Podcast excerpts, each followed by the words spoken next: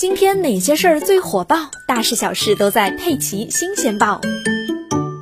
十二月二十三日，国新办举行发布会，发布了《中国居民营养与慢性病状况报告（二零二零年）》。据介绍，二零一五年至二零一九年，全国展开了新一轮中国居民慢性病与营养监测，覆盖了全国三十一个省市区，近六亿人口，现场调查人数超过六十万人，具有国家和省级代表性。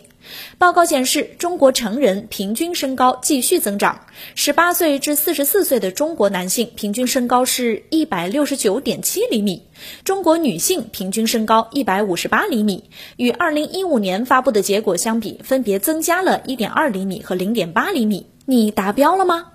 另外，数据显示，居民超重肥胖问题不断凸显。十八岁及以上居民男性和女性的平均体重分别是六十九点六千克和五十九千克，与二零一五年发布的结果相比，分别增加了三点四千克和一点七千克。城乡各年龄组居民超重肥胖率继续上升，十八岁及以上居民超重率和肥胖率分别是百分之三十四点三和百分之十六点四。